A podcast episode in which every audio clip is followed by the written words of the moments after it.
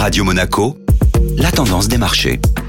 Et la tendance des marchés avec Société Générale Private Banking. Bonjour Laura Guial. Bonjour Benjamin. Les manifestations en Chine ont remué les marchés financiers lundi. Les nouvelles du week-end ont montré que la situation restait délicate en Chine avec des manifestations contre les restrictions sanitaires dans les grandes villes comme Pékin et Shanghai. Ces agitations ont déçu les investisseurs qui anticipaient une réouverture en douceur de l'économie chinoise, ravivant ainsi le risque d'un retour des tensions sur les chaînes d'approvisionnement. Ceci s'est traduit par un repli des places asiatiques, européennes et américaines. En France, le CAC 40 perdait jusqu'à 1% en milieu de séance pour finalement clôturer en perte de 0,7% à 6665 points. Du côté des valeurs, ce sont les pétrolières qui accusent le coup. Face aux craintes de restrictions sanitaires, le baril de pétrole de la mer du Nord perdait 1,5% à la clôture européenne, entraînant dans sa chute les groupes du secteur. Total Energy a ainsi reculé de 1,2% sur la séance.